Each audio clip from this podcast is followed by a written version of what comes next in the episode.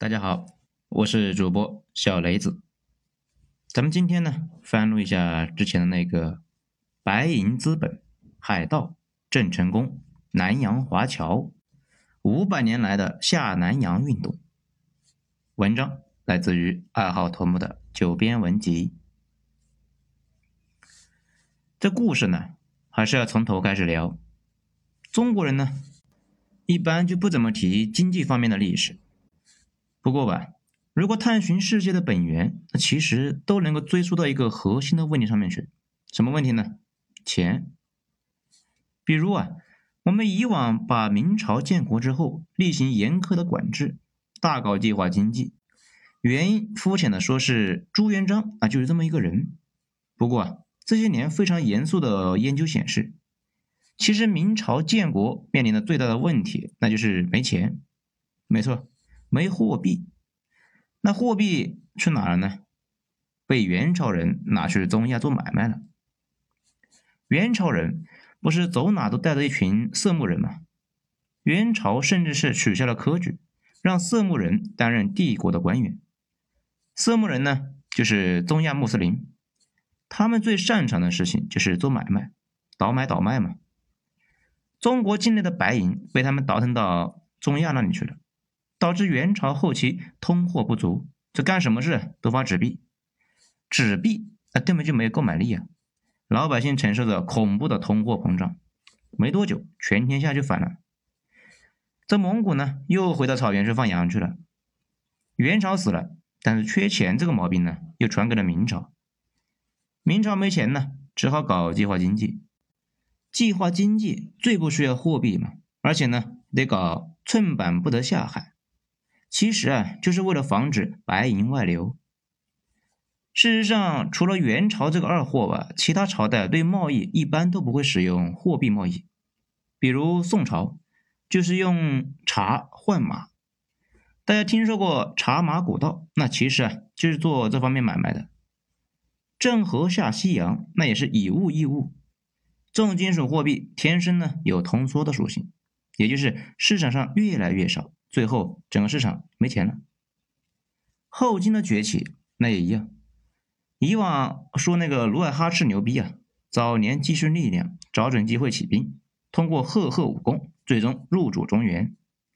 其实忽略了一个核心的问题，他是哪来的钱呢？以往这个问题是不需要研究的，因为传统史学家全是围绕帝侯将相的幸福生活，直到大家忽略了一个灰犀牛。灰犀牛呢，就是那种明摆着的东西，大家竟然没注意到。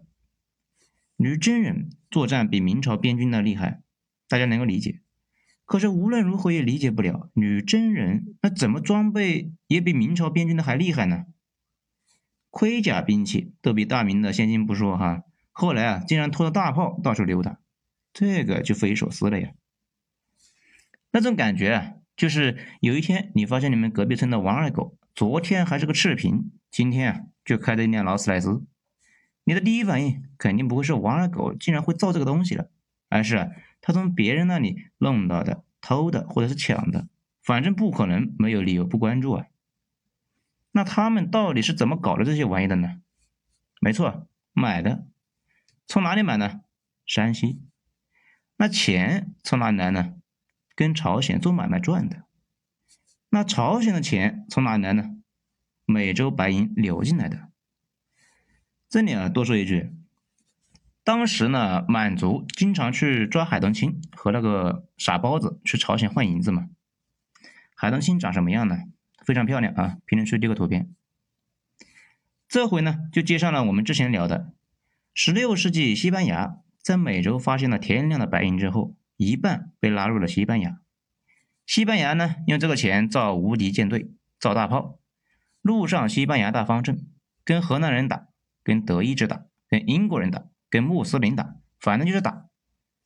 另外一半呢，就被拉到了菲律宾那一带，然后这些钱就兵分两路，一路呢从中国的东南沿海走私进入明朝，另一路就是从朝鲜进入那个东北，东北人。也就是女真人拿着这些银子和山西商队做买卖，交易盐铁。那这些白银呢，是西班牙人驱使着印第安人，嚼着骨科液从波多西银矿里面挖出来的。整个过程中一直伴随着血腥和死亡。随后这些钱不管走到哪里，都会引发战乱和纷争。而欧洲就是这么个过程中，一边互相打，一边完成资本主义的积累，轰轰隆隆的就进入了工业化时代。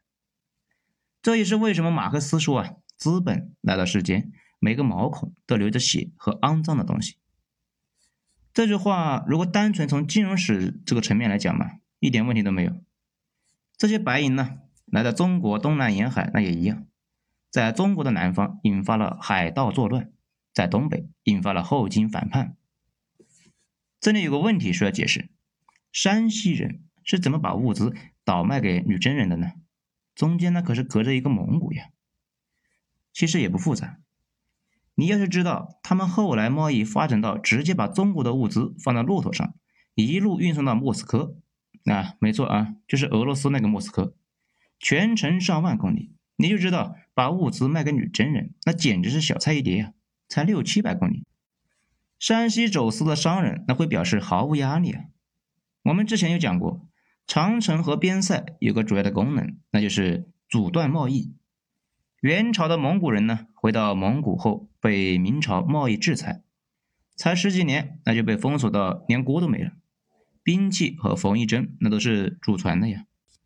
不过呢，明朝晚期的长城和边塞那是千疮百孔啊，早就失去了阻断贸易这个功能，而且呢，到处都是漏洞。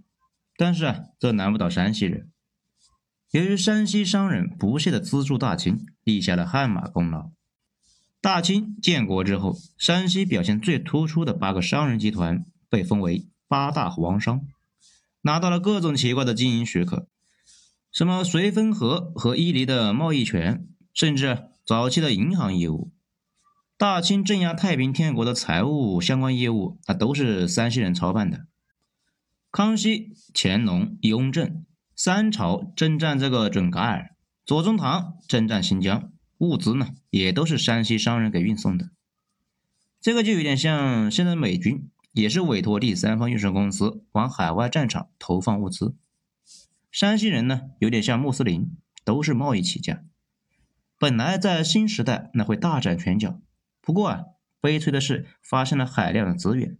山西有煤，穆斯林呢有油，贸易本能被巨额的财富给腐蚀了。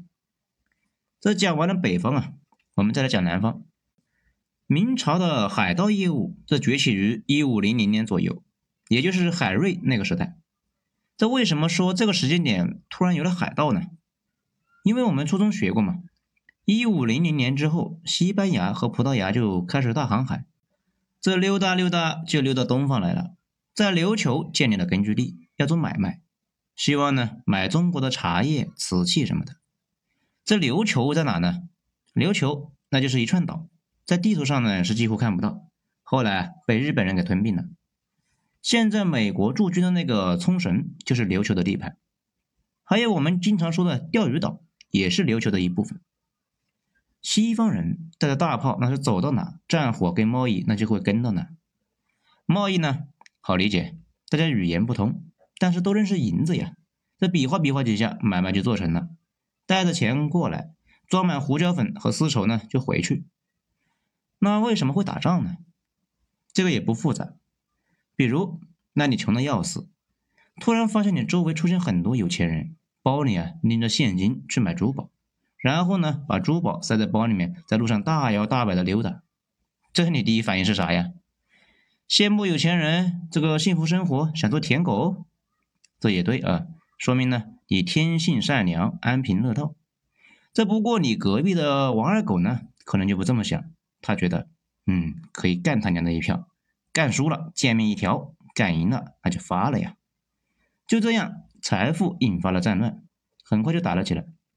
贸易呢，一直是伴随着海盗、保护费、黑社会等等等，并且呢，王二狗这打劫成功之后啊，顺便就拿出船上的财富的一部分去改装大炮，招募水手，准备继续打劫。海盗集团那就这么出来了。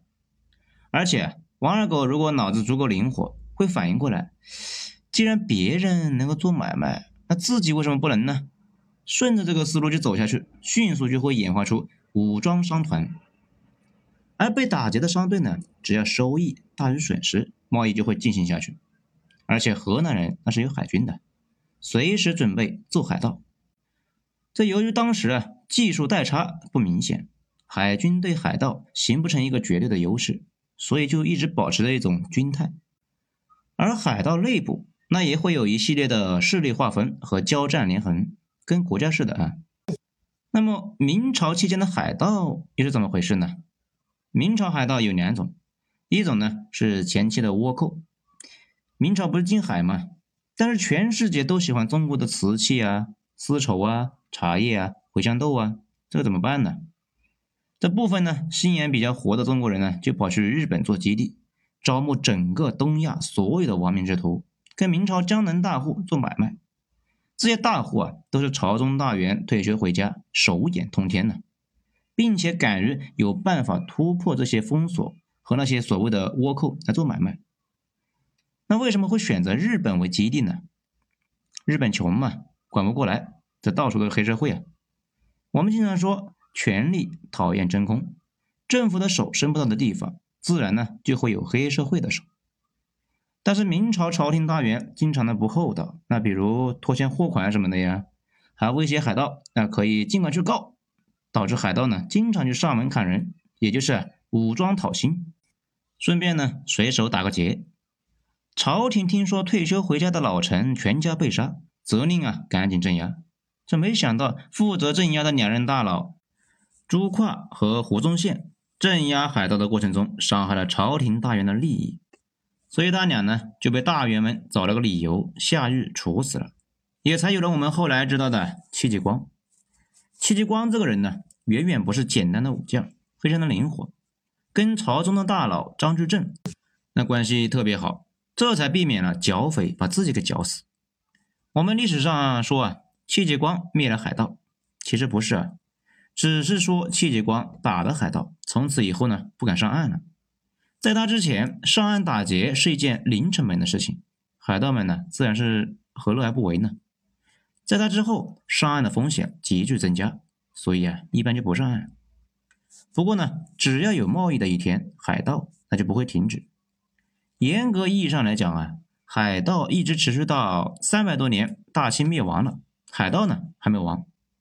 有些书为了证明自己的观点，说后来明朝开放海禁，海盗就没了，这个也是有点扯淡。海盗既然没了，那活得比明朝都长的郑氏家族是怎么回事呢？